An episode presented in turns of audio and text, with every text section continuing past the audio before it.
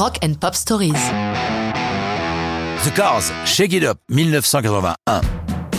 Alors que Rick Ocasek, le chanteur, leader, fondateur de The Cars, vient de nous quitter prématurément, il était temps de jeter un coup d'œil sur ce groupe plus important qu'il n'y paraît.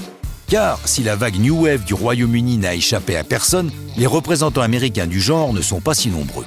Les Cars sont déterminants. Ils sont considérés comme étant ceux qui ont permis à la musique New Wave de s'imposer sur les radios jusqu'alors rétive à ce style. Coup d'œil dans le rétroviseur, avec un groupe qui s'appelle Les Voitures, on peut se permettre tous les jeux de mots à deux balles.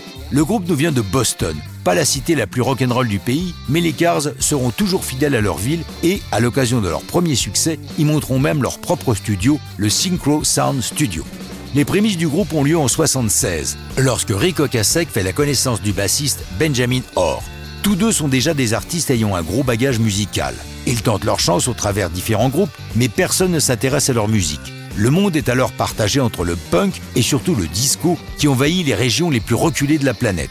Pourtant, petit à petit, les pièces du moteur des Cars se mettent en place, avec les arrivées de Greg Hawkins au clavier, d'Eliot Easton à la guitare et de David Robinson à la batterie. C'est une démo de Just What I Needed, leur futur premier hit, confié à un DJ de WBCN à Boston qui déclenche tout, leur permet de décrocher un contrat avec le label Elektra et de démarrer sur des chapeaux de roue une carrière brève mais intense. Avec leurs albums Candy Ho et Panorama, les voici soudain propulsés au rang de superstars. Rick Ocasek, qui nous a jusqu'ici habitués à des chansons un peu énigmatiques, a envie de fun, de faire la fête, de nous faire danser. C'est tout le but de Shake It Up, produit par Roy Thomas Baker, qui a longtemps travaillé avec Queen. Le texte brille par sa simplicité et son message direct. Dance all night, play all day. Et le refrain Shake It Up répété quatre fois. À grands coups de ouh, ouh, ouh, Okasek donne à sa chanson des clins d'œil aux 60s, mais ne craint pas d'utiliser à outrance les synthés et les boîtes à rythme propres à la New Wave.